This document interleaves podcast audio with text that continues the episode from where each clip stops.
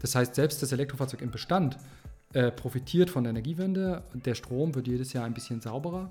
Und das sorgt dafür, dass selbst bei Strom aus konventionellen, äh, aus dem Strommix, insgesamt die Ökobilanz äh, über den Lebenszyklus deutlich besser ist als bei konventionellen verbrennungsmotorischen Fahrzeugen.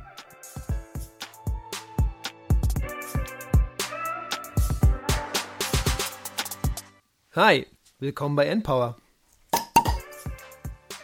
Wir sind Markus und Julius und wir sind überzeugt, dass die Energiewende machbar und für den Klimaschutz essentiell ist. Wir produzieren diesen Podcast, damit ihr die Möglichkeit habt, euch Energiewissen anzueignen und möchten euch nebenher spannende Personen und Projekte vorstellen. Los geht's!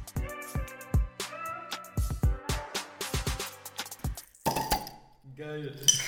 Hi. Zum Wohle. Schön, dass ihr wieder dabei seid bei Empower. Wir haben heute einen wunderbaren Gast und auch ein wirklich spannendes Thema. Unser Thema heute soll sein Elektromobilität.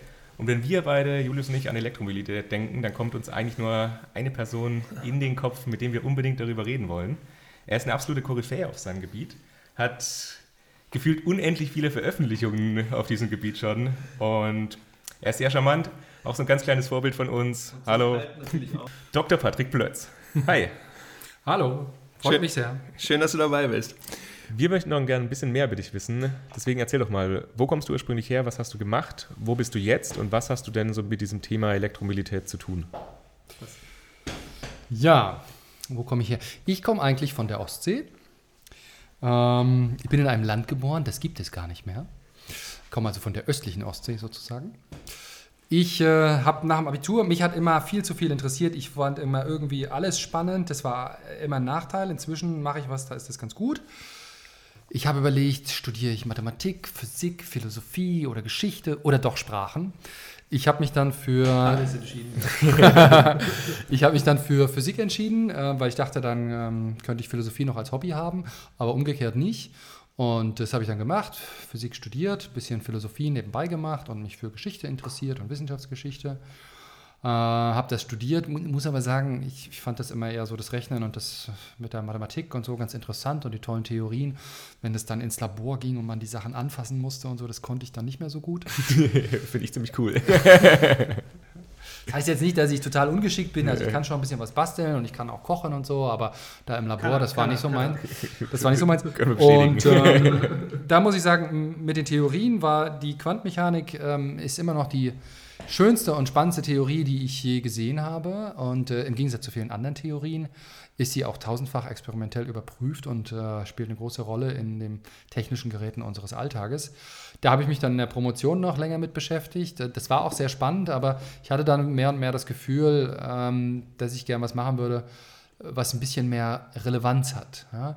Es ging mir nicht darum, äh, um die Anwendung, was heißt das in der Praxis, das hat mich nie so interessiert, aber es war irgendwie so, dass ich immer dachte, all diese schlauen Physiker, die sitzen da und haben so viele tolle Gedanken, wenn die mal über was nachdenken würden, was auch dem Rest der Welt mal was bringen würde, das wäre doch ganz schön.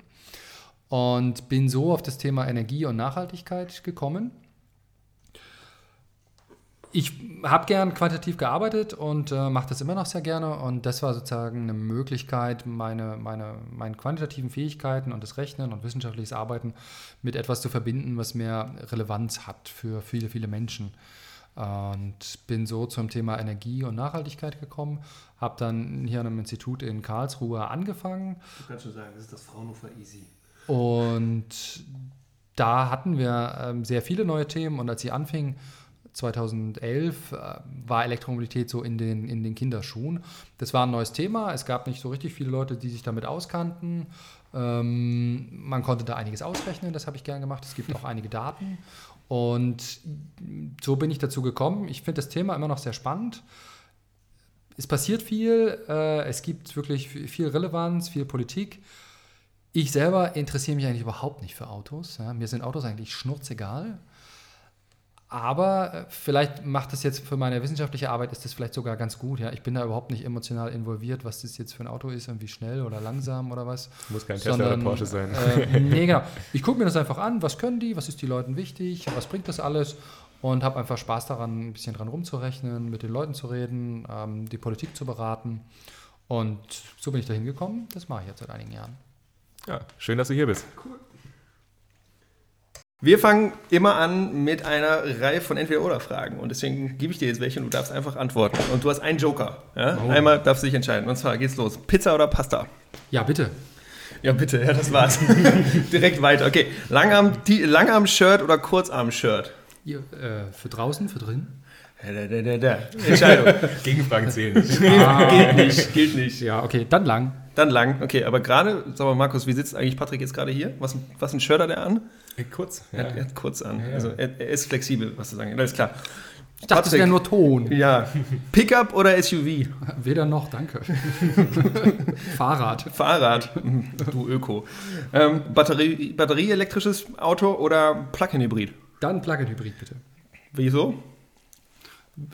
Das ist aber keine Entweder-Oder-Frage. Ja, komm. äh, naja, da habe ich eine kleine Batterie, die reicht für den Alltag. Und äh, wenn ich doch mal ganz weit fahren will, brauche ich keine Angst haben, liegen zu bleiben. Nice, sehr schön. Letzte Frage. 1,5 Grad oder 2 Grad? Boah, 1,5 bitte. Erzähl. Naja, also zum einen sind die, äh, ja, die Umweltauswirkungen bei 2 Grad natürlich nochmal sehr viel dramatischer. Jetzt Anstieg der Meeresspiegel, aber auch äh, lokale Extremwetterereignisse. Und äh, ja, ganz plastisch für Deutschland heißt das, früher waren 30 Grad sehr heiß. Also in Karlsruhe beispielsweise waren in den 50ern, 60ern 10 oder 11 Tage im Jahr äh, über 30 Grad. Das waren also die sehr heißen Ereignisse. Heute sind es über 30 Tage im Jahr mit über 30 Grad und wir haben eher so 10, 11 Tage mit über 35 Grad. Das heißt, mhm. und wenn es so weitergeht, bei 1,5 Grad, da werden wir dann auch öfter mal 40 haben und bei 2 Grad werden wir das viel, viel öfter haben. Das will ich mir dann gar nicht wirklich ausmalen. Nee. Ja, deswegen sitzen wir auch hier, um vielleicht selber einen kleinen Beitrag zur Energiewende zu leisten. Wir fangen an, heute über Elektromobilität zu sprechen. Das hat ja Markus auch eben schon gesagt. Ähm, warum reden wir eigentlich über Elektromobilität? Was ist das Thema? Was ist der, was ist der Beitrag, den Elektromobilität leisten kann? Ja, zur Begrenzung des menschengemachten Klimawandels äh, müssen ja alle Sektoren zur Reduktion der zwei Emissionen beitragen. Und äh, da ist der Verkehrssektor sehr wichtig. Ungefähr ein Viertel der CO2-Emissionen stammen aus dem äh, Verkehrssektor. Und schlimm genug ist der Verkehrssektor äh, der einzige, bei dem in den letzten Jahren die CO2-Emissionen sogar noch gestiegen sind. Da ist also großer Handlungsbedarf und im Verkehr ist der Straßenverkehr der größte Beitrag. Äh, und da bieten Elektrofahrzeuge eine Möglichkeit, die Emissionen erheblich zu senken. Mhm. Jetzt muss man sagen, es gibt natürlich auch andere Möglichkeiten. Wir könnten auch einfach aufhören, Auto zu fahren, Dinge im Internet zu bestellen. Wäre für, dich ja kein, wär für dich ja kein Problem, du hast ja kein Auto, ne? Äh, ich habe kein Auto, aber ich gestehe offen, meine Frau hat ein Auto, das ich sehr gerne benutze. Und ähm, ja, aber ich denke so, äh, üblicherweise, wenn wir uns die meisten Leute angucken und viele, die auf dem Land wohnen, wenn man schwere Dinge transportieren will, den Wochenendeinkauf, dann ist so ein Auto schon eine sehr feine, sehr nützliche, praktische Sache. Mhm. Das heißt, äh, die Option, unseren Lebenswandel komplett umzustellen, auf Pkw vollständig zu verzichten, scheint doch sehr schwer und erhebliche Anstrengung zu sein. Das heißt, wir brauchen andere Lösungen und Elektromobilität kann einen deutlichen Beitrag leisten. Mhm. Du hast eben gesagt, dass der CO2, die CO2-Emissionen im Transportsektor in den letzten Jahren sogar noch gestiegen sind. Das sind ja wahrscheinlich nicht nur die Amazon-Einkäufe. Woran liegt das noch? Ähm, das sind eine Reihe von Gründen. Insgesamt hat der Verkehr äh, erheblich zugenommen. Also die, die Pkw und Lkw sind in den letzten Jahren auch deutlich effizienter geworden, in den letzten 20, 30 Jahren. Aber der Verkehr insgesamt hat sehr stark zugenommen. Ähm, wir haben viel mehr Dienstreisen, wir haben äh, eine stark gestiegene Wirtschaft, ähm, unsere Einkommen sind gestiegen und das sind alles Dinge, die dazu führen, dass wir äh, viel öfter und viel weiter reisen. Mhm. Sind da eigentlich auch die Anzahl an Fahrzeugen, also hat es die auch gestiegen in den letzten Jahren? Also dass wir jetzt quasi insgesamt mehr Fahrzeuge im Bestand haben? Ja, sowohl der Pkw als auch Lkw-Bestand sind, sind gestiegen die letzten Jahre, ja. Also hatten wir quasi ein höheres äh, Aufkommen von Fahrzeugen auch pro Einwohner in Deutschland. Ähm, ja, man, man sagt da, man spricht von einer sogenannten Pkw-Besitzquote, also wie viele Pkw werden pro 1000 Einwohner besessen. Das ist relativ stabil in den Industrienationen. Da entwickelt sich nur noch sehr wenig. Da gab es minimale Anstiege. Ähm, aber leichte Anstiege gibt es schon immer noch. Das muss auch nicht immer schlecht sein, ja. Wir reden immer so darüber, als wenn das eine Katastrophe wäre. Das heißt auch für viele Menschen, ähm, dass sie sich jetzt ein Fahrzeug leisten können, dass mhm. sie reisen können, die das früher vielleicht nicht konnten, weil das viel zu teuer war. Ähm, das kann auch äh, gut sein und ein Zeichen von wirtschaftlicher Entwicklung. Aber die Umweltauswirkungen, die müssen wir trotzdem in den Griff kriegen. haben diese, haben diese, also ich höre immer so, dass jetzt jedes vierte verkaufte Auto in Deutschland jetzt ein SUV ist. Ist das wirklich so substanziell, dass SUV-Fahrerei tatsächlich so die CO2-Emissionen hochschieben? Oder ist das eigentlich ein vernachlässiger Effekt und das ist nur so ein politisches Ding, politisches Thema? Ungefähr, kannst du das einschätzen? Mhm. Also, die ganzen schönen Schilder, immer fuck SUV. Wenn ich ein SUV hätte, ich würde, glaube ich, auch so, einen Aufkleber auf mein Auto draufpacken. Ah, ich meine das gar nicht so, ich fahre es nur. Genau. genau ich, ich habe schon einen Kleber, ihr braucht mir nicht noch einen drauf machen. ähm, ja, zum Teil schon. Also der, der Effekt ist da. Äh, der ist jetzt, also ob der groß oder klein ist, kommt natürlich darauf an, womit man es vergleicht immer. Aber ganz einfach, weil die Fahrzeuge viel größer und viel schwerer sind als so ein, so ein Golf oder ein anderer Kleinwagen, verbrauchen die auch etwas mehr, ja. Ja, okay. Aber das ist ja auch so, also jetzt gerade bei Plug-in-Hybriden, die sind ja im Schnitt auch ein bisschen schwerer als klassische Fahrzeuge. Was ist ein Plug-in-Hybrid? Fangen wir erstmal vielleicht damit. Was ist ein Plug-in-Hybrid? ja, ein Plug-in-Hybrid. Also äh, bei den Elektrofahrzeugen ist natürlich erstmal die Frage, was ist denn ein Elektrofahrzeug? Da gibt es jetzt eine sehr schöne technische Definition, aber ich finde es viel einfacher zu sagen, alles mit vier Rädern und einem Stecker. Äh, kann man ganz gut als Elektrofahrzeug auffassen, also äh, Fahrzeuge, die irgendwie im Individualverkehr unterwegs sind und über die Steckdose geladen werden können. Und typischerweise unterscheidet man die reinen Batteriefahrzeuge, die äh, über eine Batterie als Energiespeicher verfügen und den Elektromotor zum Antrieb nutzen. Die zweite Sorte, die genannt wird bei Elektrofahrzeugen, sind die sogenannten Plug-in-Hybride, die sowohl über einen Verbrennungsmotor verfügen als auch über einen Elektromotor. Das heißt, sie können sowohl elektrisch als auch verbrennungsmotorisch fahren. Aber die haben auch eine Steckdose, oder? oder die können, genau. Es gibt auch Hybride, die haben einen ganz kleinen Elektromotor und eine ganz kleine Batterie. Ähm, die werden aber nicht als Elektrofahrzeuge bezeichnet, weil die nicht äh, über das Stromnetz direkt mit dem Stecker geladen werden können. Mhm. Plug-in-Hybride können geladen werden und haben in der Regel auch eine nennenswerte Reichweite von mindestens 20 Kilometern oder so. Okay, und diese anderen mit den kleinen Batterien, die nehmen nur Strom also über Rekuperation, also durch Bremsen zum Beispiel auf und dann wird es wieder zurück eingespeist in den, äh, in den Vortrieb des, des Gefährts. Ja, genau, diese einfachen Hybride, die nicht extern geladen werden können, die nutzen zum Beispiel die Bremsenergie, sammeln die ein, äh, speichern die in einer kleinen Batterie zwischen und die kann dann wieder zum Beschleunigen genutzt werden. Der, der Toyota Prius war da der ganz große Vorreiter, der ist sozusagen das bekannteste Beispiel. Mhm. Wann, wann war das circa? Äh, in den 90ern, ich glaube 94 hat ja, der Prius angefangen. Und werden die immer noch verkauft? Sind die noch erfolgreich jetzt, wo so viele ja, andere ja, Der Prius ist immer noch sehr erfolgreich. Ähm, der ist ähm, vor allem als, als Taxi auch sehr beliebt in vielen Ländern. Ähm, weil der durch diese äh, Hybridisierung gerade im Stadtverkehr super effizient gefahren werden können. Also dieses viele äh, Bremsen, weiterfahren, Bremsen, weiterfahren, ähm, dafür ist so ein Hybrid sehr gut und der Prius hat trotzdem die volle Flexibilität und muss nicht geladen werden. Ja. Also gerade beim Anfang quasi ist der Elektromotor quasi vorteilhaft gegenüber dem Verbrenner. Ja, auf jeden Fall. Ja, gerade im, im äh, niedrigen Drehzahlbereich beim Anfahren und Beschleunigen ist der super effizient. Ja. Also er ist generell viel effizienter als ein Verbrennungsmotor. Verbrennungsmotor hat ja nur so einen Wirkungsgrad von ja, 30 bis 40 Prozent, je nachdem, in welchem Bereich man sich bewegt. Ähm, und ein Elektromotor, der erreicht problemlos äh, im Fahrzeug 80 Prozent Wirkungsgrad. Ja. das heißt, wenn der Strom durch Kohle erzeugt wird, dann ist beim Kohle, bei Kohlekraftwerken hast du auch 30, 40 Prozent ungefähr Wirkungsgrad und dann wird, die, wird der Strom direkt genutzt. Aber wenn du jetzt den Strom eben aus Windkraftanlagen holst, dann wird, dann ist die Übertragung eigentlich. Oh, jetzt verziehe ich mich gerade 100% nee, also weil also ich, die, die Vergleich ist ja, dass du, wenn du einen Verbrennungsmotor hast, dann hast du eben nur diesen 30% oder 40% Wirkungsgrad und wenn du eben jetzt einen Strom, also ein Elektroauto fährst und wo wenn der Strom jetzt aus, äh, aus Kohlekraft kommt, dann hat ein Kohlekraftwerk ja auch nur einen Wirkungsgrad von 30, 40%. Also da würde jetzt eigentlich nicht so viel gewonnen sein, oder? Mhm. Also das ist, ist, kann man das so unterschreiben? Stimmt das so oder ist, kommen da noch ganz viele andere Faktoren rein? Ja, die Frage ist, ob das irgendwie entscheidende, der entscheidende Punkt ist. Denn beim, beim Verbrennungsmotor da, da wird ja sozusagen das Benzin, das wird auch raffineriert und muss gewonnen und transportiert werden.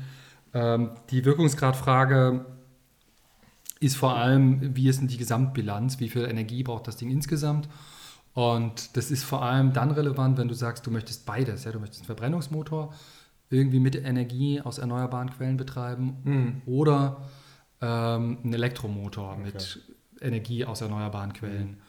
Dann haben diese unterschiedlichen Wirkungsgrade extreme Auswirkungen auf die Energie, die du dafür bereitstellen musst. Also es werden ja heute auch diese sogenannten synthetischen Kraftstoffe diskutiert, bei denen man Strom aus erneuerbaren Energien erst in Wasserstoff umwandelt und dann unter Zugabe von Kohlenstoff weiter in gasförmige oder flüssige Kraftstoffe. Mhm. Und die dann verbrennt? Und die dann in Verbrennungsmotor steckt mhm. und verbrennt. Und da ist so, kannst du jetzt sagen, ja, ist mir doch egal, ob der Wirkungsgrad nur 40 Prozent ist, dafür kann ich die ganze Infrastruktur behalten, die Tankstellen, alles weiter nutzen und so weiter. Aber der Strom muss ja irgendwo herkommen, äh, nicht nur aus der Steckdose, der muss ja auch produziert werden. Und wenn du sagst, okay, wir wollen erneuerbaren Strom, der vielleicht in Deutschland produziert werden soll, dann heißt sozusagen dieser Wirkungsgradunterschied mit einem Faktor 3, dass du, wenn du statt einem Batteriefahrzeug mit direkter Stromnutzung synthetische Kraftstoffe mit einem schlechten mit, einer, mit Umwandlungsverlusten und dem schlechten Wirkungsgrad im Pkw nutzen musst, musst du dreimal so viele Windräder bauen. Ja? Ja. Und wir tun uns ja teilweise schon ein bisschen schwer, schwer, überhaupt heute die Windräder zu positionieren. Äh, und wenn du dann sagst, wir brauchen dreimal so viele, mhm. dann wird einem klar, was das ist. Natürlich, es gäbe auch Alternativen. Äh, man könnte die synthetischen Kraftstoffe auch aus anderen Ländern importieren, in denen die Sonne viel mehr scheint und der Wind viel häufiger weht. Aus Saudi-Arabien, Nordafrika oder Südamerika oder so. Da gibt es ja attraktive. Das war auch dieses Desert Tech Projekt, oder in Marokko? Ja, es gab ja, die Desert Tech Idee, ja. genau, dass man in uh, Nordafrika erneuerbaren Strom produziert uh, und die Anlagen mit, mit europäischer Hilfe errichtet. Aber äh, das kann man machen, da wäre der Strom deutlich billiger in der Produktion. Aber zum einen sind wir ja heute von Kraftstoffimporten extrem abhängig. Wir würden also diese Abhängigkeit langfristig damit beibehalten mhm. und äh, statt Öl und Benzin dann erneuerbare Kraftstoffe importieren.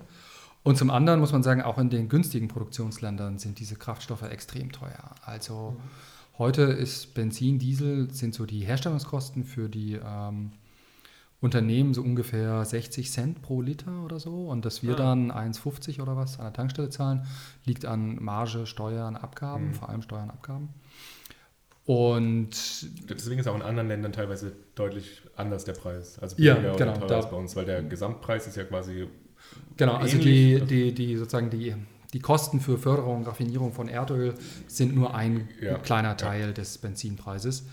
Ähm, wenn wir jetzt aber zurück zu den synthetischen Kraftstoffen, wenn wir die aus diesen Ländern importieren wollten, selbst da, wo die Produktionsstandorte besonders günstig ist und man die im internationalen Vergleich sehr, sehr günstig herstellen könnte, gehen so die Prognosen davon aus, selbst unter optimistischen Szenarien, wären das Herstellungskosten von mindestens 1,50 Euro, eher 2 Euro. Okay. Das heißt, dann bezahlen wir an der Tankstelle nicht mehr 1,50 Euro, sondern locker 4 Euro oder 5 ja. Euro.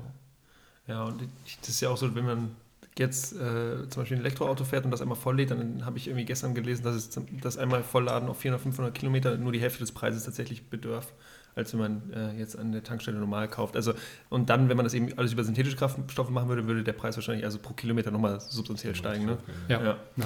Jetzt sind wir schon irgendwie in so ein anderes Thema gerade abgerutscht. Wollen wir nochmal zurückgehen und äh, Elektromobilität, wie ist eigentlich, ähm, wie ist die Entwicklung von Elektromobilität in den letzten Jahren gewesen? Ähm, wir haben ja jetzt rausgefunden, wir brauchen dieses, ähm, um irgendwie vielleicht dieses 1,5 Grad oder 1, äh, oder 2 Grad Ziel zu erreichen.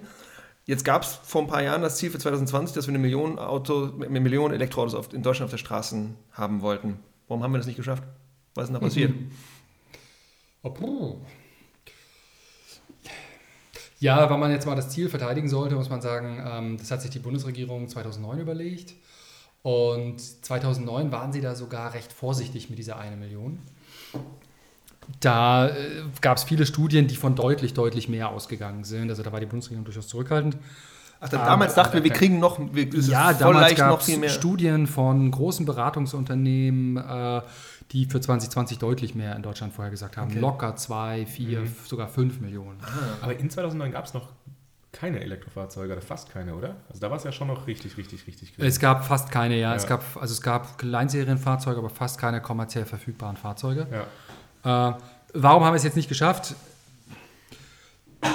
Ja, Vorhersagen sind schwer, besonders über die Zukunft. So ging das auch der Bundesregierung damals und es gab einfach viele Entwicklungen im ganzen Umfeld Elektromobilität, die sehr schwer vorherzusehen waren. Und ähm, es hat ein bisschen länger gedauert, wirklich äh, in der Breite Serienfahrzeuge überhaupt anbieten zu können. Also es hat sehr lange gedauert, bis viele Fahrzeuge kommerziell verfügbar waren, sodass man auch ein gutes Angebot hatte. Und ähm, die Preise äh, für, insbesondere für Batterien mussten erstmal erheblich sinken, dass die Fahrzeuge attraktiv werden. Und in der Phase sind wir jetzt. Also die Batteriepreise sind sehr viel schneller gefallen, als wir vor acht Jahren alle dachten. Mhm. Ja. Und ähm, da sind wir auf einem sehr guten Weg. Ich sehe das mit dem 2020-Ziel auch äh, sehr entspannt. Also ähm, ich zitiere den ehemaligen VDA-Präsidenten sehr ungern, aber er hat immer gesagt, äh, Elektromobilität ist kein Sprint, sondern ein Marathon. Matthias Wissmann war das? Genau, das ist der Verband für der Automobilhersteller, ne? Ja, der Verband genau. der deutschen Automobilindustrie. Genau. Und ähm, in der Sache hat er recht und wenn jemand recht hat, dann darf man ihm auch recht geben. Selbst wenn es der Präsident des Deutschen Automobilverbands ist. Das hast du jetzt gesagt? ja, natürlich. Das ist ja per se nichts Schlechtes. ist ja nichts, nee, genau. Und ja, also es kommt halt darauf an, dass wir mittel- und langfristig die CO2-Emissionen ja. im Verkehr erheblich senken. Und äh, da kann eben die Elektromobilität einen großen Beitrag leisten. Deshalb ist für mich äh, sowohl als Wissenschaftlicher als auch aus irgendwie Sicht eines Bürgers ziemlich egal, ob wir das Ziel mit einer Million Elektrofahrzeuge 2020, 2021 oder 2022 erreichen. Wichtig ist, dass es äh, vorwärts geht und das tut es sehr gut seit einigen Jahren. Ja, wir haben ja, also eigentlich haben wir ja jetzt auch erst so diesen Punkt, wie du gesagt hast, erreicht, dass es so eine große Palette an Serienfahrzeugen gibt, dass man auch irgendwie ein bisschen eine Auswahl hat mhm. an Fahrzeugen. Also ich, ich glaube, ich habe jetzt auch irgendwas gelesen, ich glaube 24 Modelle oder so haben wir jetzt gerade aktuell. Ja, also ja, genau um den Dreh rum. wenn man das ja jetzt mit dem Portfolio von den Verbrennern sich betrachtet, ist es ja trotzdem noch relativ gering. Ja. Ja, aber wir haben natürlich auch noch ein paar andere Hemmnisse gegenüber Elektromobilität. Es ist ja nicht nur quasi der Preis, der das irgendwie bestimmt, warum keine Elektrofahrzeuge gekauft werden, sondern man hat ja auch so eine andere, ja, ein bisschen Vorurteile, sage ich mal, gegenüber Elektromobilität. Da war ja ein, so ein Thema früher auf jeden Fall auch die Reichweite, aber das ist ja jetzt auch besser geworden. Also werden jetzt auch teilweise Elektrofahrzeuge mit 300, 400 Kilometern Reichweite angeboten. Ne? Ähm, wie war denn da die Entwicklung oder ist es jetzt noch abzusehen, dass das, die Batterien quasi noch deutlich größer werden, dass man dann auch die 800, 900 Kilometer von einem klassischen Verbrenner erreichen kann? Ja, auf jeden Fall. Batterien sind und waren vergleichsweise teuer. Was, hat, denn, was hat die denn teuer gemacht eigentlich ursprünglich? Das ist sehr aufwendig herzustellen. Also du musst da ähm, die, die verschiedenen Rohstoffe äh, sehr äh, sauber herstellen und dann sind die Herstellungsverfahren sehr aufwendig. Du hast da Folien, die müssen ganz dünn und gleichmäßig und sauber beschichtet werden. Da darf keine Unreinheit reinkommen, weil das sonst die chemischen Eigenschaften der Batterie kaputt macht. Da muss das ganz vorsichtig aufgewickelt und aufgerollt werden. Ähm, das ist nicht so einfach. Und jetzt die richtig großen Kostensenkungspotenziale, die erreicht man einfach dadurch, dass die Industrie sehr viel lernt über die Herstellungsverfahren, über die mhm. große industrielle Produktion und man hat diese sogenannten Skaleneffekte, dass einfach durch sehr, sehr große Anlagen das Ganze insgesamt billiger wird. Ja, man kann sich das so ein bisschen wie riesige Fließbandproduktion im Vergleich zur Manufaktur herstellen. Jetzt könntet ihr sagen, äh, ja, Batterien gab es doch vorher auch schon in Laptops und Handys und sowas. In der Fernbedienung. In der Fernbedienung, das stimmt. Und einige Hersteller, äh, Tesla zum Beispiel, haben auch genau das gemacht. Die haben sich mit äh, etablierten Batterieherstellern zusammengetan, in dem Fall Panasonic, und haben so ganz normale Akkus äh, aus Laptops und sowas zusammengestöpselt und ein bisschen größer gemacht und damit gearbeitet, waren damit sehr erfolgreich und auch günstiger als die Konkurrenz. Wie hieß dieses erste Auto, mit dem die das gemacht haben nochmal? Das war äh, Lotus-Basis. Der Tesla, Tesla Model S mhm. war das erste Auto von Tesla, das äh, mhm. mit diesen normalen, nicht speziell Autobatterien, sondern Aber normalen die, der, der hatte doch auch schon eine recht große Reichweite, oder? Hat ja, die hatten eine recht große Reichweite, genau. Also das, ähm, die Sache mit der Reichweite ist, so ein Auto braucht halt Energie, wenn es fährt. Und äh, je nachdem, wie viel Batterien du reinschmeißt äh, in das Auto, entsprechend weit kommst du. Ja, das, das, heißt, die begrenzte Reichweite der frühen Modelle, das war überhaupt kein technisches Problem. Äh, man hätte da auch noch viel, viel mehr Batterie mhm. reinlegen können, dann wärst du auch viel weiter gefahren. Aber die Batterien sind und waren eben sehr teuer. Das heißt, mit sehr vielen Batterien, sehr großen Reichweiten wären die Fahrzeuge sehr teuer gewesen. Das war bei dem Tesla Model S nicht so problematisch, weil das so ein, so ein Sportwagen, ein bisschen Luxusauto war. Mhm. Die sind sowieso ja, sehr sowieso teuer. teuer ja. Da ist das nicht so aufgefallen. Ähm, aber ja, zurück zu der Frage, wie sieht es denn da im Moment und in den nächsten Jahren aus? Die Batterien sind in, seit 2010 unglaublich viel günstiger geworden. Also die haben äh, 80 Prozent sind die günstiger geworden. Und gleichzeitig sind sie dabei auch besser geworden. Also man kann jetzt in, einer, in einem Kilogramm Batterie viel mehr Energie speichern, als das vor einigen Jahren noch der Fall war, sodass wir ähm, heute, sodass heute Fahrzeuge gebaut werden können, bei denen zum gleichen Batteriepreis viel mehr Energie drin okay. steckt mhm. und die auch noch weniger Masse mhm. braucht mhm. und weniger Platz im Fahrzeug wegnimmt. Diese Entwicklung wird ziemlich sicher noch eine ganze Weile weitergehen.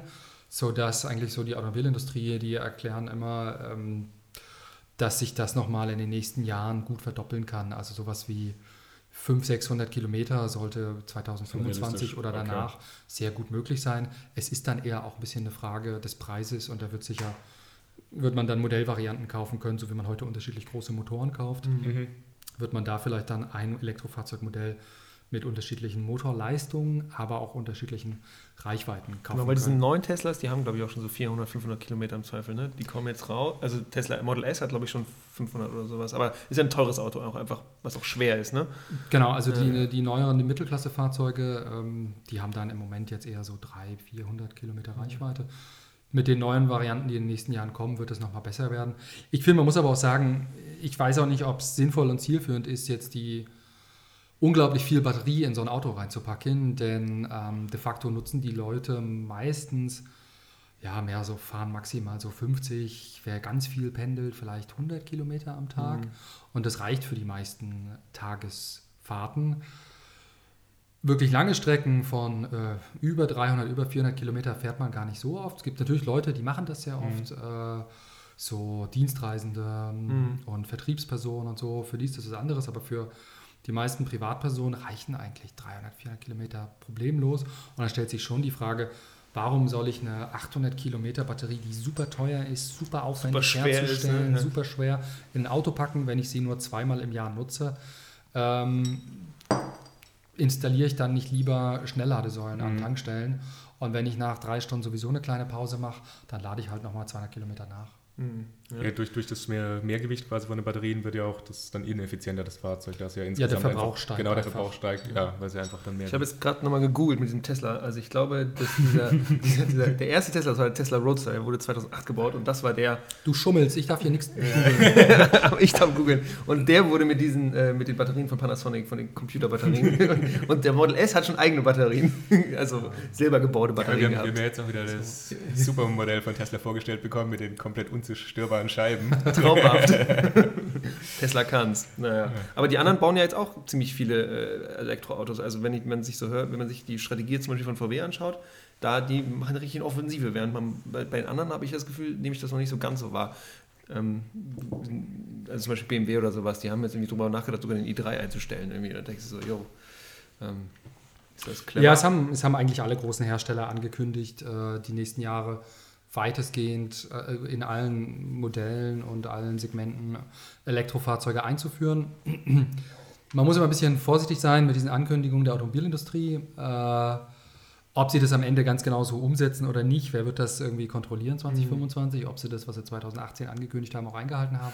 ich glaube, vieles davon sind auch einfach wichtige Botschaften an deren Aktionäre, mhm. in welche Richtung sie sich bewegen wollen. Ja. Nichtsdestotrotz ist es natürlich interessant, diese Botschaften aufzunehmen und zu lesen. Und ähm, es haben alle angekündigt, in die Richtung zu gehen. Ich denke, die unterschiedlichen Hersteller, manche sind schon weiter als andere.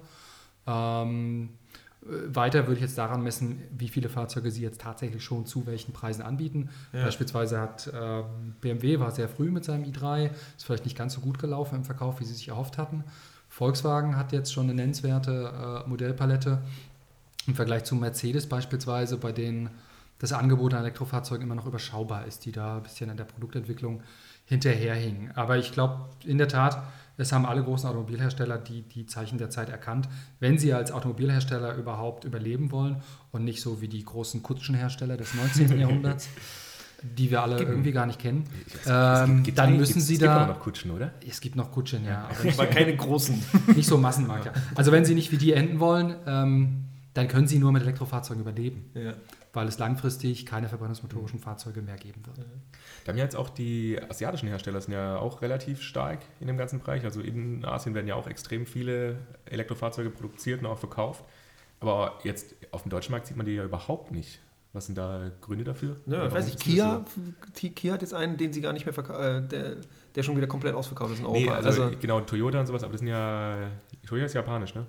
Ja. Ja, genau. Aber es gibt ja noch so, ich sag mal, Marken, die wir überhaupt gar nicht kennen hier in Ja, also ähm, wenn man sich anguckt, was sind die äh, Top 10 Marken bei ja, genau, äh, Elektrofahrzeugen ja. weltweit? Mindestens die Hälfte davon haben wir noch nie gehört. Ja? Also, also der, ich glaube, die meisten Elektrofahrzeuge weltweit verkauft äh, BAIC. B-A-I-C. Ja, gefolgt okay. von BYD. Ja. Build Your Own, was auch immer. Äh, build, build, Your Dream, glaube ich. Echt jetzt? Ach, geiler Name. Sind, äh, sind beides chinesische Hersteller. Ja. Also 2018 wurden weltweit ungefähr 2 Millionen Elektrofahrzeuge produziert und verkauft. Etwas über eine Million, also etwas über die Hälfte davon nur in China. Okay. Haben die da haben die spezielle Förderprogramme auch? Oder?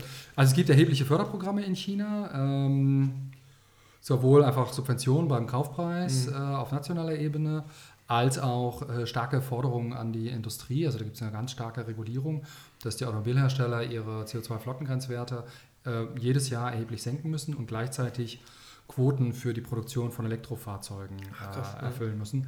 Und wer sozusagen beide Regulierungen, die sind miteinander verbunden. Man kann, wenn in dem einen besser ist, kann man das im anderen ein bisschen ausgleichen in gewissen Grenzen.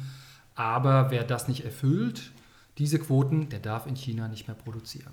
Klar, und auch nicht mehr verkaufen. Richtig verboten quasi. Ja? Genau, also es sind wirklich, die Regulierung ist mit, wer das nicht einhält. Ähm, also nicht dann irgendwie Strafe zahlen. Da gibt es ja nicht ein paar Euro. Strafe, sondern da ist einfach Schluss mit lustig. Ja. Die dürfen dann nicht mehr herstellen. Und äh, der andere Grund neben der staatlichen Förderung ist einfach die schiere Größe des Marktes. Also in Deutschland werden ungefähr drei Millionen Pkw jedes Jahr zugelassen. In China waren es 2018, ich glaube, 25 Millionen und okay. die Tendenz ist seit Jahren ganz klar immer also noch weiter das, steigern. Also eher so das Achtfache ungefähr. Ja, und es wird noch weiter gehen. Also, okay. Weil die ähm, auch, Mittelklasse wird größer wahrscheinlich und mehr verfügbares Einkommen. Ja, genau. Also einfach, China ist einfach ein sehr großes Land mit einer sehr großen Bevölkerung. Ähm, das mittlere Einkommen steigt, die Mittelklasse wächst und trotzdem ist die, der Pkw-Besitz immer noch sehr niedrig. Also wir mhm. haben in Deutschland so ungefähr, ich glaube, 500, 560 Pkw pro 1000 Einwohner äh, im Bestand und in China sind es jetzt zu 170. Ja, okay, so. das ist krass. Also da, ist noch, äh, da sind noch viele Millionen Pkw-Verkäufer möglich, bis die überhaupt das deutsche Niveau, jetzt das deutsche haben. Niveau eines gesättigten Marktes erreichen. Mhm. Mhm. Ich würde gerne noch mal kurz zurückkommen auf diese, ähm, diese Studie, die du gemacht hast, die du eben auch schon angemerkt hast, zu den, zu den, wie viele Kilometer eigentlich von normal deutschen Durchschnittsbürgern überhaupt gefahren werden. Und du hast gesagt, dass eben relativ geringer Anteil aller gefahrenen Kilometer tatsächlich so, so Strecken sind, die über, weiß nicht, 500 Kilometer oder sowas gehen. Wie habt ihr sowas erhoben und magst du da vielleicht nochmal die, die Kernergebnisse irgendwie nochmal äh, hier präsentieren? Nee, sage ich nicht, ist geheim. Ist geheim. Kann man alles nachlesen. Plötzlich alles. alles nachlesen, immer schön zitiert. Ähm, das, sind Wissenschaftlerwitze, ja. das sind Wissenschaftlerwitze, glaube ich. Ähm, das haben ganz viele gemacht. Also ähm, sagen, das war die einfachste Idee, auf die sind alle gekommen, wir auch.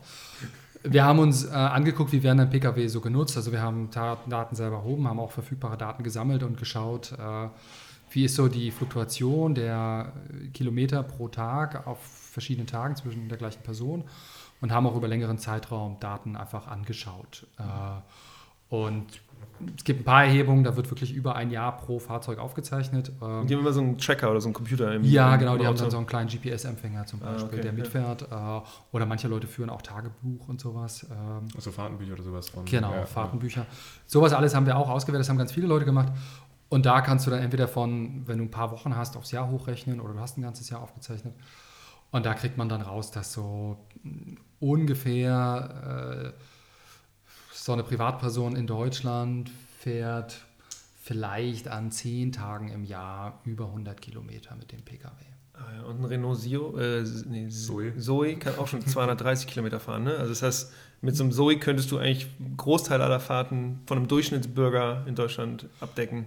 Genau, ja, da kannst du dann 95 Prozent oder sowas. 95 Prozent der Tage. Also wir gucken, nicht nur Fahrten sagen, Fahrten sind oft kürzer, mhm. aber wenn du sagst, es wird typischerweise über Nacht geladen, dann ist die Frage, wie viel Kilometer fährt das Fahrzeug pro Tag insgesamt, also Tageskilometer, nicht einzelne Fahrten. Und da ist, sind 90, 95 Prozent, 95 Prozent oder so unter 100 mhm. Kilometer.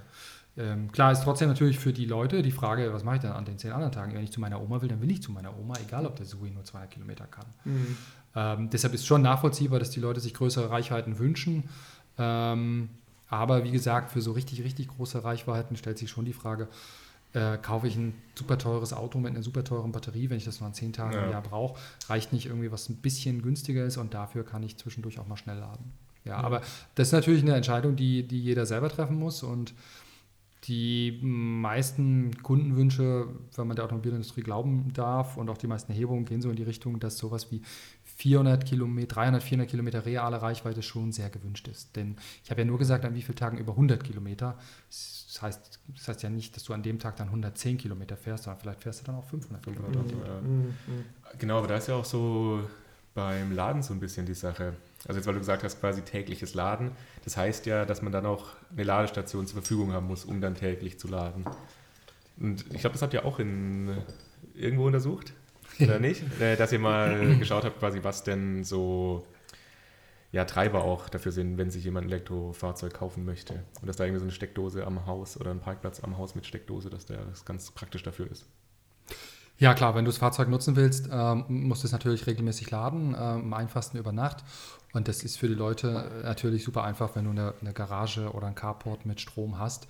Da kannst du einfach abends dein Auto da hinstellen und kannst es, musst ja nicht jeden Abend, egal, je nachdem wie die Reichweite ist, sondern ab und zu mal da einstecken. Ähm, witzig ist, am Anfang ist es ein bisschen komisch für die Leute. Jetzt müssen sie jeden Abend oder jeden zweiten, dritten Abend das Auto da einstecken. Nach so ein paar Tagen, nach wenigen Wochen haben die sich aber dran gewöhnt und finden es super einfach, weil sie dann feststellen, oh, ich muss ja gar nicht mehr zur Tankstelle. Nicht mehr zur Tankstelle, ja. Und muss nicht mehr gucken, wo ist am billigsten. Was ist was eine Feststellung? Will, äh, willst du noch ein Bier, Patrick? Oh ja, doch. Ja. ja ich glaube, wir können. Batterie ist gleich alle, ja. Batterie ist gleich leer. Schnellladung hier mit Powerbox. Ähm, ich, hab, ich war letztens mit meiner Tante unterwegs und hab, äh, wir haben uns Elektroautos angeguckt und dann habe ich nochmal so klar mitbekommen, dass es ja auch ganz verschiedene Arten gibt, das Auto eigentlich zu Hause zu, zu, äh, zu laden. Ähm, ja. Jetzt, wenn ich jetzt einen normalen Schuko-Stecker habe, dann braucht das teilweise, wenn ich einen Zoe habe oder sowas, was jetzt keine Riesenbatterie ist, teilweise wie 16 Stunden oder so, habe ich gelesen. Ähm, was gibt es da noch für Möglichkeiten? Man hört da immer dieses Wort Powerbox, nee, Power Wallbox oder so. Kannst Wallbox, glaube ich, Wall von Tesla, oder? Das ist nur wieder eine Tesla-Geschichte. Magst du da nochmal zu sagen, also was, hm. also was sorgt dafür, dass ich schneller oder nicht so schnell laden kann? Ja. Ähm, Klar, wenn du zu Hause an die Steckdose steckst, so eine normale Steckdose im Haushalt, die hat äh, ungefähr eine Ladeleistung von dreieinhalb Kilowatt. Mhm. Das heißt, in einer Stunde kann ich dreieinhalb Kilowattstunden laden und ein Elektrofahrzeug hat ungefähr so einen Verbrauch, je nach Fahrzeug, zwischen 16 und 20 Kilowattstunden pro 100 Kilometer. Ähm, das heißt, wenn du 50 Kilometer gefahren bist, musst du vielleicht 8 bis 10 Kilowattstunden nachladen. Das heißt, brauchst du zu Hause also so zwei, drei Stunden ungefähr. Ja, ja. Ähm, du fährst ja das Auto nicht jeden Tag leer, deshalb musst nee, du nicht jede ja. Nacht die volle, also die Batterie ganz voll laden. Jetzt kommt gerade Bier. Ja, manchmal äh, steht es ja auch tagsüber rum. Also, ja, genau. Ja. Also das ist so das, was man zu Hause. Die meisten Häuser. Ach, das ist schon auf, ist schon auf. Du musst ins Mikrofon äh, hier knallern, sonst das ist das sorgt für. Ach so, oh, das, ist ja, das ist ja voll lieb, Kerstin. Wir machen es aber ins, ins Mikrofon, weil das hört sich dann nach, nach Real Life fast an. Okay. Ja, ich trinke das schon, ja, ja, klar. Ja, ich glaube, das war ganz schön laut. Ein, Traum. Ein Traum, vielen Dank. Ähm, genau, die meisten Haushalte haben aber ähm, auch Starkstrom liegen. Da könnte man damit bis Auto, zu Also Kilowatt einfach so. Jeden, also ja, normaler Hausanschluss hat äh, irgendwo ein dickes Kabel im Keller und so ein Elektroherd zum Beispiel, Braucht der auch. hat mehr als diese 300 ah. Kilowatt. Das heißt, es ist im Prinzip in, in Einfamilienhäuser und so verfügbar. Oh. Ähm, aber jetzt haben natürlich ein nennenswerter Teil der Leute keine Garage. Obwohl es doch erstaunlich ist, äh, wie viele Fahrzeuge eigentlich in Garagen geparkt werden. Also wir haben da auch mal Statistiken nachgeschlagen und jetzt denkt man immer so, ja, ich habe doch keine Garage, die meisten Leute in der Stadt haben keine Garage, was ist denn da los? Aber das Entscheidende ist gar nicht, wo die ganzen Leute wohnen und ob die eine Garage haben, das Entscheidende ist, wo die Autos schlafen. Und die Autos haben erstaunlich äh, viele Garagen. Oft, oft, die oft, Bett. Ja, genau. genau. oft Zimmer, wo sie übernachten. Also in Deutschland sind ungefähr 60 Prozent der Pkw werden regelmäßig Echt? nachts in der Garage abgestellt. Ach, abgefahren. Gilt ja, Carport auch als Garage? Ähm, Wahrscheinlich nee, Garage ist Garage. Garage ist Garage sogar. Was damit dabei sein kann, ist, wenn du vielleicht eine Tiefgarage in einem Mehrfamilienhaus hast. Ja, das wäre auch ja, gut, aber da, die aber kannst du ja auch gut versorgen. Ne? Also, genau, da ja. gibt es auch ein paar Gesetzesänderungen, damit das einfach ist und nicht die gesamte äh, Bewohnerschaft des Hauses einstimmig zustimmen, zustimmen muss, dass da Strom gelegt wird. Äh, aber das ist auf dem Weg, das sollte in nächster Zeit geklärt werden.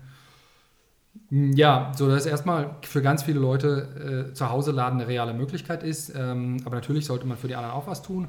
Und die müssen dann öffentlich laden. Da gibt es öffentliches Langsamladen, bei dem das eben so wie eine Haushaltssteckdose ein bisschen dauert. Aber es gibt inzwischen auch mehr und mehr äh, Schnellladepunkte, Schnellladesäulen, an denen man nochmal mit deutlich mehr ähm, Leistung laden kann. da schafft man dann auch, äh, kann man dann auch in 20 Minuten 100, 200 Kilometer nachladen. Ach so, ja. Das, sind ja, das sind ja fast so Supercharger dann fast, ne? Also Supercharger kann vielleicht noch mal ein bisschen mehr, aber dann kommst du ja relativ schnell weiter. Gehst du Kaffee trinken, mal auf Toilette äh, oder sowas? Ja, genau. Also da kann man dann, wenn man eine Viertelstunde, 20, 30 Minuten da lädt, äh, mhm. geht da schon einiges an, an Energie rein. Das ist auch noch stark in der technischen Entwicklung. Also jetzt äh, bis vor wenigen Jahren waren Schnellladen 50 Kilowatt. Äh, inzwischen gibt es auch welche Schnellladesäulen mit 100 Kilowatt und so die ganz neuen, da ist man jetzt dabei an 350 Kilowatt. Aber das können die aktuellen Autos wahrscheinlich gar nicht aufnehmen, ne? weil die Batterien wahrscheinlich noch nicht ausge äh, ausgelegt sind dafür, oder? Nee, genau, das ist noch ein bisschen, also auch du musst halt auch im Auto den richtigen Stecker dafür mhm. haben und so, dass das Auto ah. diesen Anschluss hat. Mhm. Da gibt es verschiedene Systeme. Ähm, man hat sich da inzwischen auf zwei äh, wesentliche Systeme geeinigt, sodass es eigentlich ganz gut aussieht. Äh, aber es können auch nicht alle Fahrzeuge schnell laden. Aber wie gesagt, ich denke, ähm, das ist eine lange Entwicklung und man ist da auf einem guten Weg, dass sich jetzt da technisch ganz viel geklärt hat, mhm. mehr und mehr aufgebaut wird. Ähm, wir sind eben immer noch in einer, in einer, frühen Marktphase und wenn wir jetzt mal sagen, die nächsten drei, vier Jahre wird sich das ziemlich etablieren und dann wird auch in der Breite sehr viel mehr wirklich Schnellladeleistung an Schnellladeorten verfügbar sein. Ich würde jetzt gerne nochmal auf das andere Thema, noch so ein anderes Hemmnis gegenüber Elektromobilität eingehen und zwar auf das Thema Ökobilanz. Weil das ist ja auch immer sowas, also mit vielen Leuten, die man spricht oder liest man immer wieder, dass man sagt, ja, aber die Elektrofahrzeuge, die sind ja dreckiger eigentlich als Verbrenner, wenn man die ganze Batterieproduktion mit reinnimmt und die, die Kohlestrom in Deutschland und wenn wir das alles haben. Da war ja auch jetzt Mitte 2018 war ja auch diese äh, Werner von Sinn hieß der, glaube ich, oder? Mhm. War ja diese Studie, die auch so ein bisschen Medienaufmerksamkeit hervorgerufen hat. Mhm. Ähm, ja, genau. Also was, was ist denn da eigentlich so der Stand? Ja. Ähm, bei Patrick immer so, kriegt man ihm eine Frage, macht er ja, dann strukturiert es in seinem Kopf und dann geht es los. das ist großartig. ja, die Ökobilanz von Elektrofahrzeugen, wie sauber sind die denn nur wirklich? Ähm, klar muss man sagen, erstmal die Herstellung eines Pkw, sei es Elektro oder nicht, ist energieintensiv. Ja? Also bei der Produktion eines konventionellen Fahrzeugs entstehen auch schon äh, locker ein bis zwei Tonnen CO2 nur durch die Produktion des Fahrzeugs. Äh, bei Elektrofahrzeugen ist es etwas mehr, weil die äh, Batterieproduktion sehr aufwendig, sehr energieintensiv ist. Und ähm, das heißt, die haben erstmal, wenn sie produziert sind, ein bisschen schlechteren Start. Man sagt auch, sie haben einen ökologischen Rucksack. Ähm, das heißt, in der Produktion ist ein bisschen mehr CO2 entstanden. Die Elektroautos. Die Elektroautos, ja. Und sie müssen das also, wenn sie ökologisch sinnvoll sein, im Betrieb äh, wieder rausholen. Und da äh, gibt es eine ganz klare Kernaussage. Wenn Elektrofahrzeuge mit Strom aus erneuerbaren Energien geladen werden, holen sie diesen Nachteil sehr, sehr schnell auf und sind binnen äh, eines relativ kurzen Zeitraums, wenige Jahre, deutlich besser in der Ökobilanz als konventionelle Fahrzeuge. Ähm, Kommt drauf an, wahrscheinlich auch, wie viel sie dann gefahren werden in diesen Jahren. Ne? Also ja, genau. Also sie werden sozusagen mit jedem Kilometer holen sie gegenüber dem verbrennungsmotorischen Fahrzeug ein, je nachdem, was man für Fahrzeuge hat, wie viel man fährt und so, äh, holt man das relativ schnell wieder auf. Wenn man jetzt äh, nicht den Ökostrom tankt, sondern diesen sogenannten Strommix, also einfach einen ganz normalen Stromvertrag ohne Ökostrom hat und da eine bunte Mischung aus verschiedenen Kraftwerken drin ist, dann, ähm, selbst dann haben Elektrofahrzeuge ein äh, über den gesamten Lebenszyklus in Deutschland sind sie ökologisch besser als konventionelle Fahrzeuge. Das liegt zum einen an diesem hohen Wirkungsgrad, dass sie eben doch sehr viel weniger Energie brauchen. Und äh, zweitens, das vergisst man gern, liegt es daran, dass sie von der äh, fortschreitenden Energiewende profitieren. Also wenn ich heute ein verbrennungsmotorisches Fahrzeug kaufe, das braucht halt seine 6,5, 7, was weiß ich, Liter und die braucht es in zehn Jahren immer mhm. noch. Ja, der CO2-Ausstoß wird dann nicht besser. Ja. Bei einem Elektrofahrzeug ist aber so, das braucht seinen Strom und der deutsche Strommix wird jedes Jahr ein bisschen besser. Also wenn man sich anguckt, wie sich die erneuerbaren Energien die letzten Jahre entwickelt haben, ist das phänomenal. Wir hatten letztes Jahr 38 Prozent in der Bruttostromerzeugung. Dieses Jahr sind wir definitiv über 40, vielleicht 42 oder 43 Prozent und das wird die nächsten Jahre noch erheblich weitergehen. Das heißt, selbst das Elektrofahrzeug im Bestand äh, profitiert von der Energiewende. Der Strom wird jedes Jahr ein bisschen sauberer mhm. und das sorgt dafür, dass selbst bei Strom aus konventionellen, äh, aus dem Strommix, insgesamt die Ökobilanz äh, über den Lebenszyklus deutlich besser ist als bei konventionellen verbrennungsmotorischen Fahrzeugen. Mhm. Check, check. Ja, das ist doch, dann haben wir das jetzt geklärt. Also immer noch Elektroauto auch kaufen, kann jetzt schon Sinn machen, ja? Genau. Das, äh, nehmen wir daraus mit, auch, auch, auch aus ökobilanzieller Sichtweise. Ja.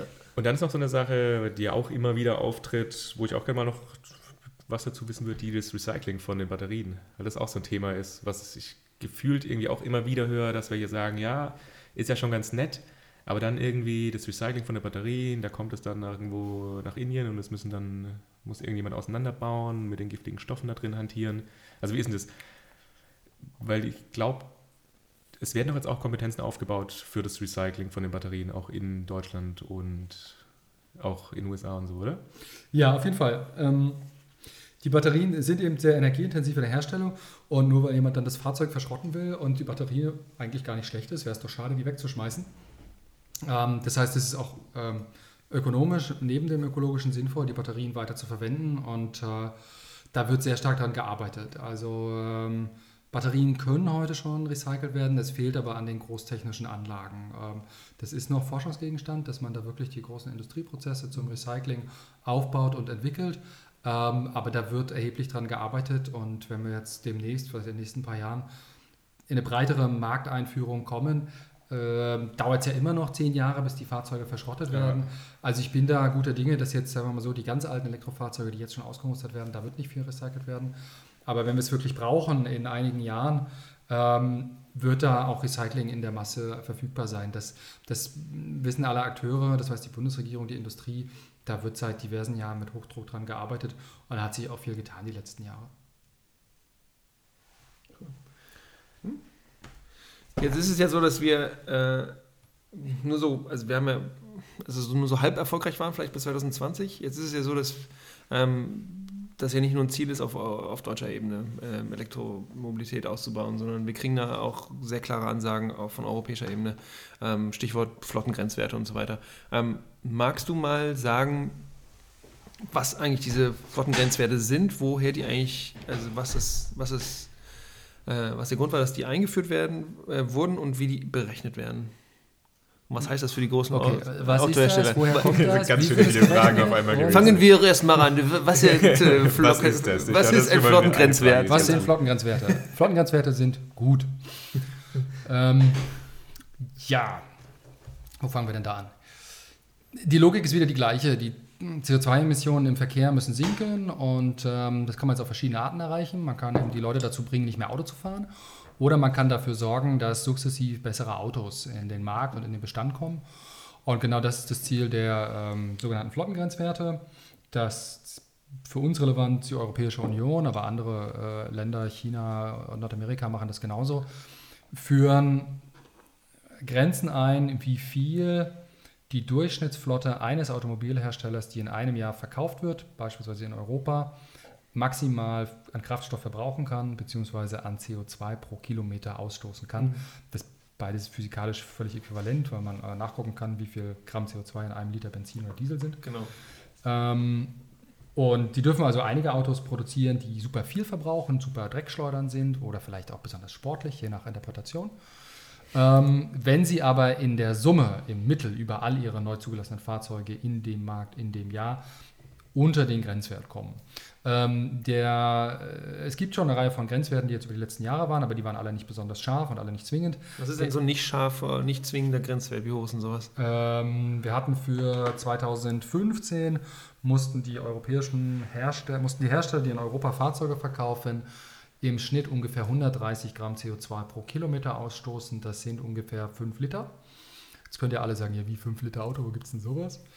Ähm, dazu muss man sagen, naja, erstens, äh, ja, genau, erstens Auto. Äh, das wird gemessen im äh, sogenannten Testzyklus. Das heißt, da wird nicht mit Autos irgendwie mit 100 oder 1000 Autos auf der Straße rumgefahren und geguckt, sondern da gibt es eine Messung im Labor. Und diese Messung hat einfach ähm, gewisse Mängel. Ja. Da wird relativ langsam gefahren, da wird nicht viel beschleunigt und da gab es auch noch so ein paar Feinheiten in dem Messverfahren, die einfach nicht geklärt waren, die die Hersteller dann genutzt haben, um äh, ihre Fahrzeuge zu optimieren.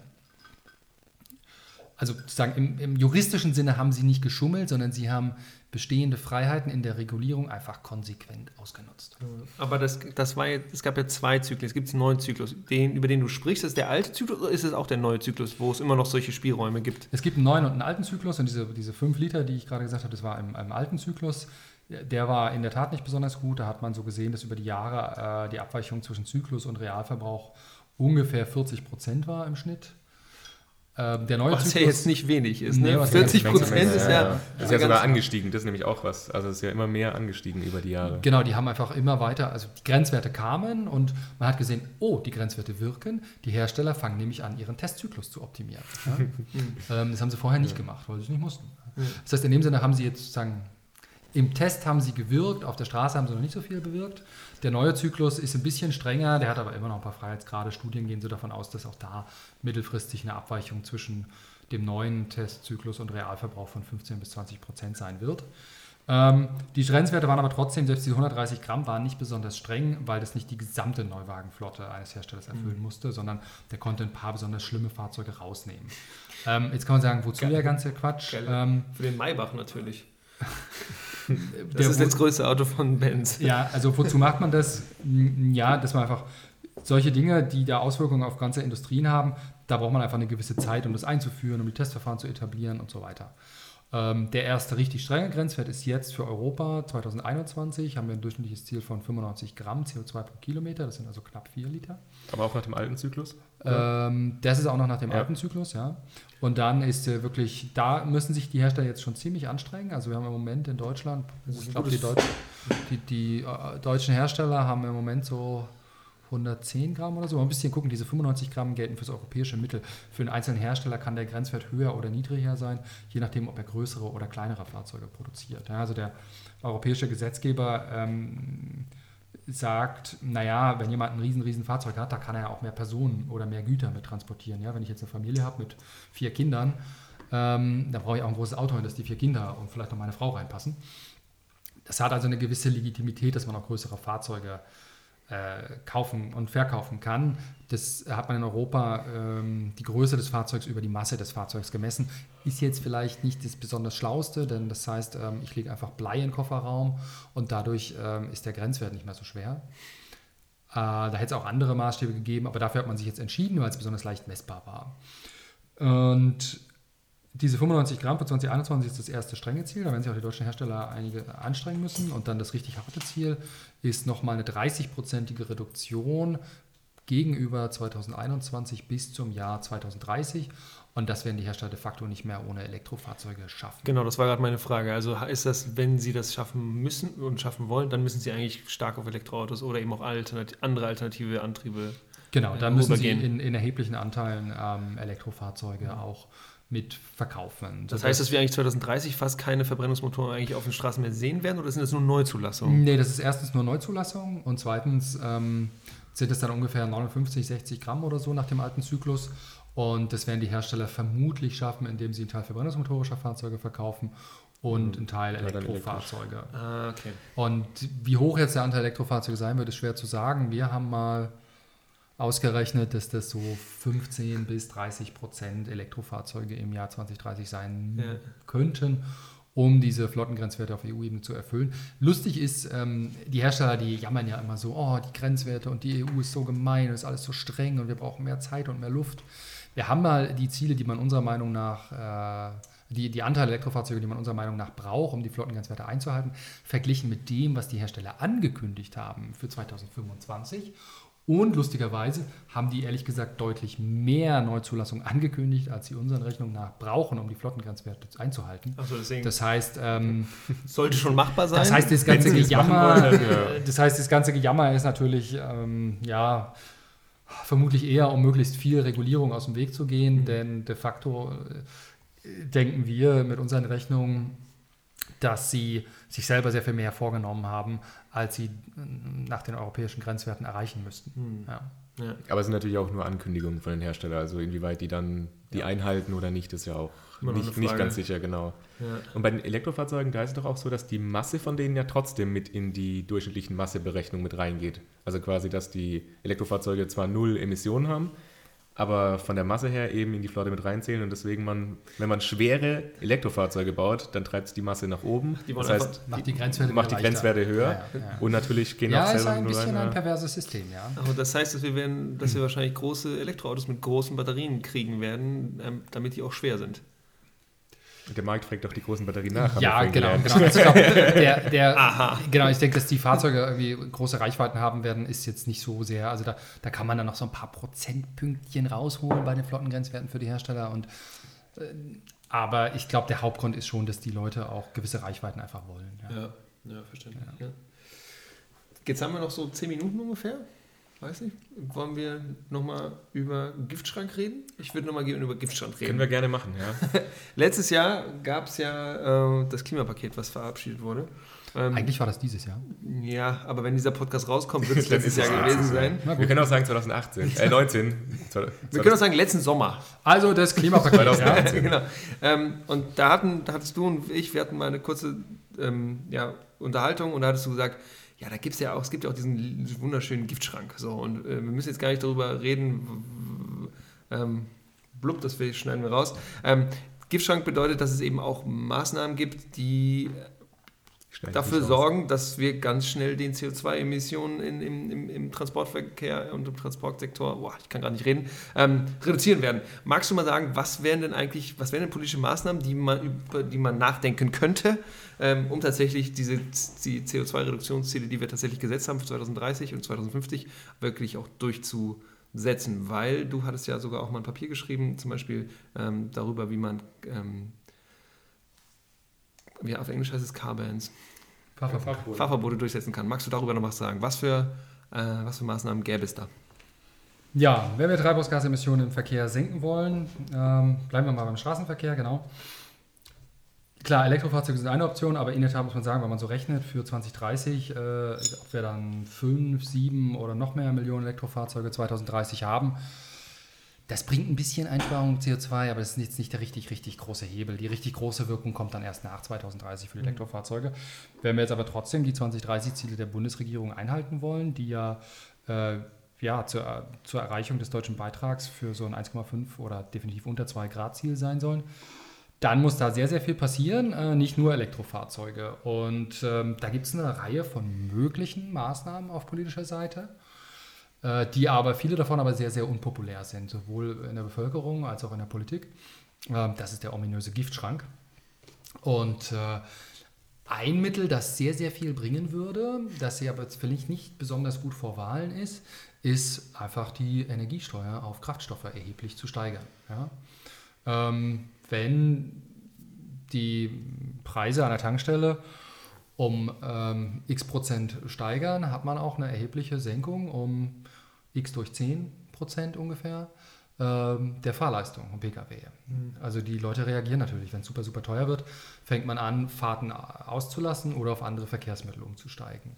Ähm, klar, aber damit man da eine erhebliche CO2-Minderungswirkung sieht, darf man jetzt nicht nur das Benzin 2 Cent teurer machen. Da muss man es schon eher so 50 Cent oder einen Euro mhm. teurer machen. Mhm. Das ist natürlich höchst unpopulär, hätte eine erhebliche Wirkung. Ganz einfach, weil damit sofort der gesamte Fahrzeugbestand betroffen würde. Nicht nur so ein bisschen hier was bei den Neuzulassungen in diesem Jahr und im nächsten Jahr, sondern gleich sofort der gesamte das, ja. Pkw- und Fahrzeugbestand adressiert würde. Eine, eine zweite äh, Maßnahme, die gar nicht so unpopulär in der Bevölkerung, aber erstaunlich unpopulär in der Politik ist, ist das allseits beliebte Tempolimit. Ähm, ein Tempolimit ist eigentlich, wenn man als Wissenschaftler Politik beredet, eine traumhafte Maßnahme. Ja? Es hat alles, was man von der Politikmaßnahme will es ist super einfach, man muss nicht mal ein Gesetz ändern. Ja? Es muss nicht mal ein Bundestag, man muss nur die Straßenverkehrsordnung ändern. Es ist total einfach umzusetzen. Man muss, äh, es kostet kein Geld, ja? man muss keine Schilder aufstellen. Es gilt einfach generell, ohne dass man ein zusätzliches Schild aufstellt, äh, außer vielleicht die paar Schilder an der Grenze also für Leute, die von ja, außen genau, reinkommen. Ähm, es hat super viele zusätzliche Vorteile. Ja? Äh, man hat weniger Staus, weil der Verkehr gleichmäßiger fließt. Man hat weniger Unfälle, weil es weniger Brems- und Beschleunigungsvorgänge gibt. Man hat damit weniger Verkehrstote. Also es ist eine traumhafte Maßnahme. Aber, aber man kommt drei Minuten langsamer von A nach B, oder? Genau, auch die, die Reisezeiten erhöhen sich ein bisschen, aber wenn man es mal durchrechnet, ist es erstaunlich wenig. Also da... Ja. Ähm, du hast dann irgendwie 5 bis 10 Prozent längere Reisezeit oder so. Du fährst halt dann statt drei Stunden, drei Stunden 15 oder so. Mhm. Ähm, das finde ich. Das verschwimmt im täglichen Verkehr. Genau, das finde ich durchaus vertretbar, weil ja. du ja im Pkw sowieso nicht deine Reisezeit auf drei Stunden und die Zahl der Minuten genau angibst. Ähm, aber Politiker äh, scheuen das ja ein bisschen wie der Teufel des Weihwasser, vor allem eher so die äh, in den Unionsparteien. Und ähm, vielleicht ändert sich das aber in den nächsten Jahren, denn es gibt inzwischen eine Reihe von Umfragen, die zeigen, dass so knapp über die Hälfte der Deutschen inzwischen für ein Tempolimit ist. Jetzt kann man sich noch über die Höhe streiten, 150, 130, 120 Kilometer pro Stunde. Ähm, aber das wäre eigentlich eine, eine, traumhafte Maßnahme. Und vielleicht noch das Dritte aus dem Giftschrank, weil du es angesprochen hast, die ähm, Fahrverbote. Ein Mittel, mit dem man sozusagen den Pkw-Verkehr erheblich reduzieren, äh, Pkw-Verkehr mit konventionellen Pkw erheblich reduzieren könnte, ist, indem man ähm, in Städten oder in Innenstädten die Einfahrt mit konventionellen Pkw verbietet. Das würde zum einen dafür sorgen, dass die Leute vielleicht mehr mit Bus und Bahn reinfahren. Das muss man natürlich auch immer gucken, wo macht man das. Das sollte man natürlich vor allem in Städten machen, in denen es einen gut ausgebauten öffentlichen Personennahverkehr gibt. Ähm, und dann nur noch das Reinfahren mit Elektrofahrzeugen äh, erlaubt. Das heißt, die würden davon auch noch profitieren in den Verkaufszahlen.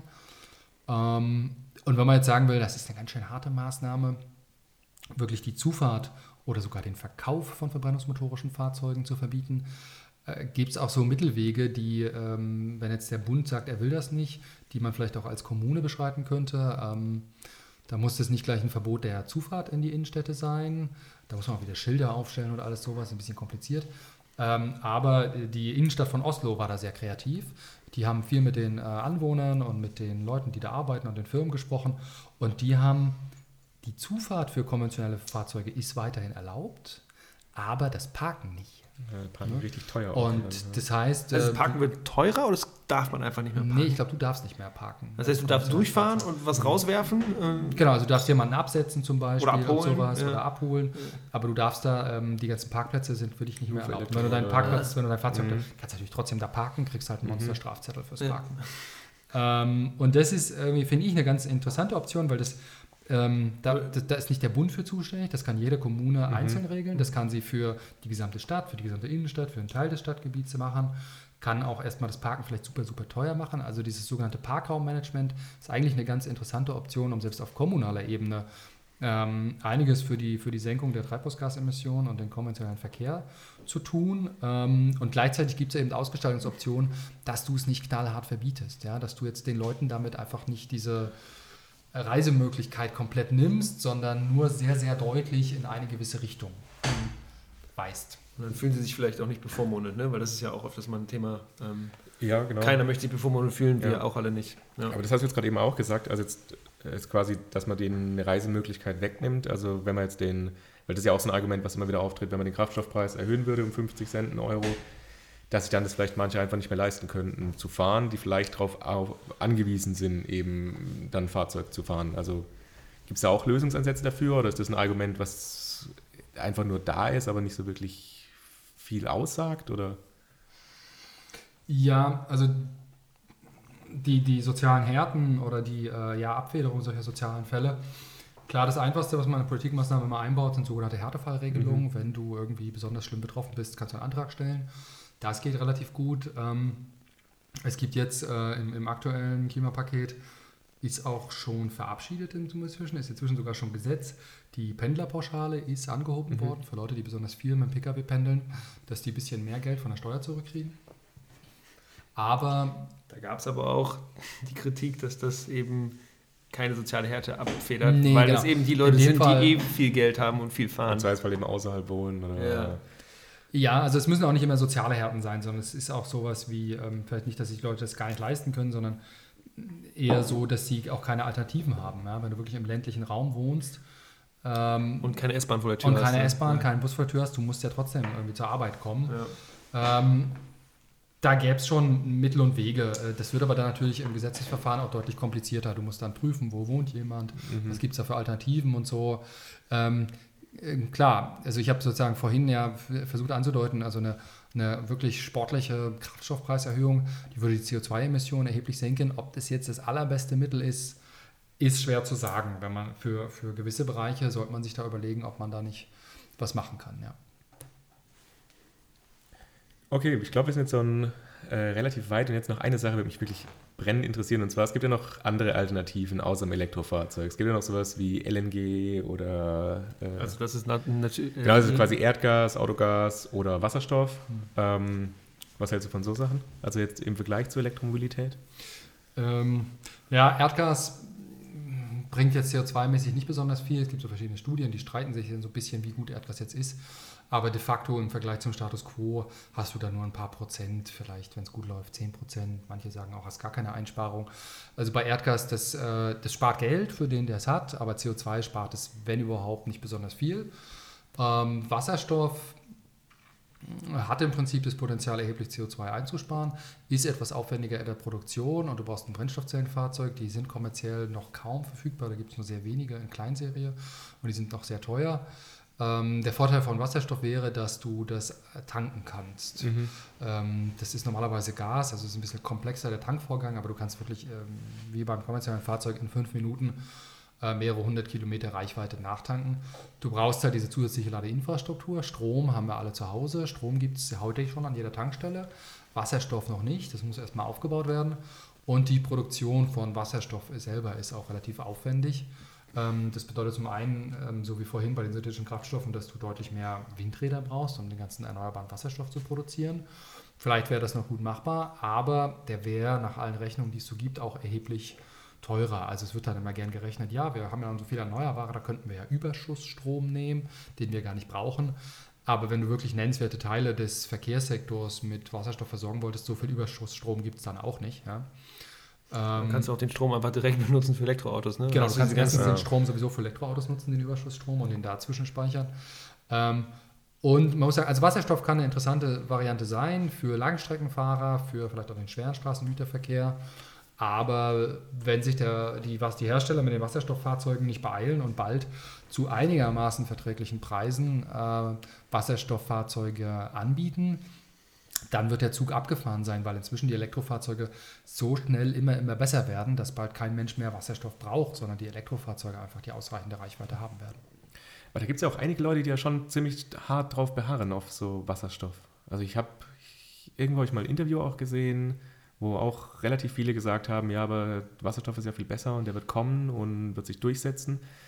Und gibt es jetzt auch Hersteller, die quasi wirklich da so richtig drin forschen in Wasserstoff oder ist es schon eher, dass man sagt, ja, Elektromobilität ist eigentlich das Ding? Nee, es haben schon die meisten großen Hersteller haben jahrelang an Wasserstoff geforscht. Ähm, Daimler ist da seit, seit Jahrzehnten quasi dran, BMW hatte da was. Äh, bei den asiatischen Herstellern sind ähm, Toyota ist äh, sehr stark im Wasserstoffbereich und auch Hyundai müsste das sein, aus Korea.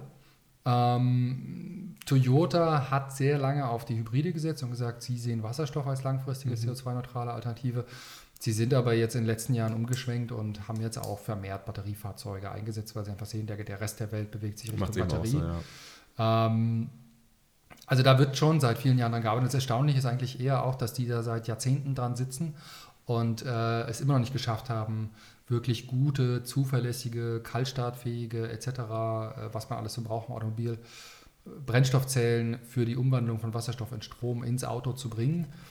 Und richtig billig wird es auch da natürlich wie bei den Batterien erst, wenn das in, in wirklich, wirklich großen Stückzahlen mit vielen Millionen Pkw produziert wird. Aber wenn man das nicht bald anfängt, diese große Produktion, dann reicht es einfach von den, ähm, von den Preisen nicht her. Ein Vorteil an Wasserstoff wäre, dass du ihn ähm, ja eigentlich so wie Strom auch in vielen anderen Bereichen einsetzen könntest. Also die chemische Industrie, die Stahlproduktion, die könnten auch alle was mit Wasserstoff gut anfangen. Ja. Mhm. Gut, dann sind wir zum Ende. Vielen Dank lieber Patrick, dass du dir die Zeit genommen hast. Und vielleicht, ich habe das Gefühl, vielleicht werden wir dich nochmal fragen irgendwann im nächsten Jahr. ich glaube auch, du uns wir können noch 20 über ein, zwei hast. Sachen können wir auf jeden Fall nochmal reden. Ja. Voll gut. ja, sehr gerne. Hat Spaß gemacht. Schön.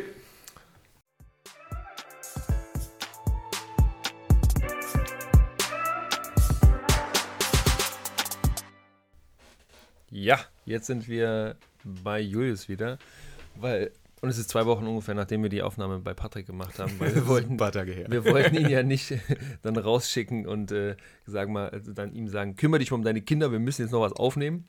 Nein, tatsächlich, genau. Wollen wir jetzt noch mal kurz recappen, was wir eigentlich gelernt haben. Markus, erzähl mal, was hast du eigentlich gelernt aus dem Gespräch mit, mit Patrick? Ja, also im Großen und Ganzen, ähm, was wir, glaube ich, mitnehmen sollten, ist, dass sich eben was tut in dem ganzen Sektor. Also das mit der Elektromobilität, das läuft an und da geht was. Wir werden jetzt die 2020-Ziele eben nicht erreichen, aber langfristig ist da schon jetzt alles so langsam auf den Weg gebracht. also dass sich da eine Entwicklung schon abzeichnet. Ja, ich glaube auch einfach, dass dieses Innovationssystem einfach natürlich auch Zeit braucht, um sich zu entwickeln. Das kann man zum Beispiel daran sehen, dass es einfach bisher noch keine großen Lösungen gab, wie man jetzt diese, diese äh, Batterien recycelt, aber selbst da scheint sich ja auch was zu tun. Genau, und was ich auch finde, was wir auf jeden Fall mitnehmen sollten, ist, dass auch jetzt schon, also wenn wir ein Elektrofahrzeug heute schon kaufen, dass selbst das eben dann eine bessere ähm, CO2-Bilanz aufweist als ein Verbrenner, weil es eben von der fortschreitenden Energiewende profitiert und dadurch die CO2-Emissionen im Stromsektor also ges gesenkt werden und dadurch dann auch die CO2-Emissionen vom Verkehrssektor gesenkt werden durch die Elektrofahrzeuge. Und darüber hinaus ist es auch so, dass es sehr starke Anzeichen dafür gibt, dass Elektromobilität insgesamt wahrscheinlich die Technologie sein wird, die sich durchsetzen wird. Also ich glaube, wir können davon ausgehen, dass Wasserstoff, auch wenn es immer mal wieder Beiträge in den äh, Nachrichten gibt, dass da doch noch äh, Forschung stattfindet, können wir trotzdem, glaube ich, davon ausgehen, dass eigentlich Elektromobilität die Technologie sein wird, die den Siegeszug anführen wird. Genau, also da muss man auch sagen, also das haben wir jetzt auch, also das hat der Patrick auch erzählt, dass die Produktpalette wird einfach immer größer. Es gibt immer mehr Fahrzeuge auf dem Markt, die das Ganze, also das, ja, das Portfolio wird einfach größer, äh, man hat mehr Auswahl und es wird auch einfach billiger. Also die Akkus werden billiger, die ganzen Fahrzeuge werden billiger, wir haben ab sofort Serienproduktion, was dann auch den Preis einfach nochmal drückt. Und das heißt, langfristig ist es dann auch schon absolut konkurrenzfähig zum Verbrenner. Ja. Und eine Sache, die ich noch gelernt habe, ist, dass 60 Prozent der Autos in Deutschland in Garagen, in Garagen ja, schlafen. Fand ich auch sehr interessant. Was gut. aber auch wichtig ist, weil natürlich müssen die Dinger ja irgendwie auch gel ja, geladen werden. Ja. Und das Einfachste ist, du kommst nach Hause, steckst das Ding ein und nächsten Morgen, zehn Stunden später, fährst wieder los und ist dein Auto geladen. Das ist eigentlich super. Genau. Das war's jetzt von unserer Seite. Wir freuen uns, wenn ihr auch das nächste Mal wieder dabei seid. Ähm, über was reden wir das nächste Mal, Julius? Boah, jetzt bringst du mich natürlich aus dem Konzept. ähm, wenn alles klappt, sollten wir uns nächstes Mal mit Andrea unterhalten und zwar über Energiewende ah. im Industriesektor. Genau, also auch sehr spannendes Thema. Schaltet auf jeden Fall ein, hört euch wieder an, äh, was wir hier so erzählen mit den Experten. Genau. Also hört euch an, was die Experten so erzählen. Und mit den Expertinnen natürlich, weil nächstes, Jahr, nächstes Mal haben wir eine Expertin dabei. Genau, und wenn ihr Lust habt, folgt uns, oder nicht folgt uns, sondern kommuniziert mit uns auf Instagram. Ihr müsst uns nicht folgen, weil passt schon alles. Ähm, das ist ja, ich finde dieses, find dieses Konzept Folgen eh immer so ein bisschen komisch. Also ich finde, ja. Social Media super dafür, um sich auszu, auszu, äh, ähm, auszutauschen, aber wir, ja, wir freuen uns, wenn wir mit euch in Interaktion treten. Es ist egal, ob ihr uns followt oder nicht. Genau, schreibt uns gerne auch äh, wegen Themen und Gästen. Und ja, dann würde ich sagen, äh, hören wir uns in zwei Wochen wieder, wenn es dann um Energieeffizienz in der Industrie geht. Voll gut, freuen wir uns. Bis dann.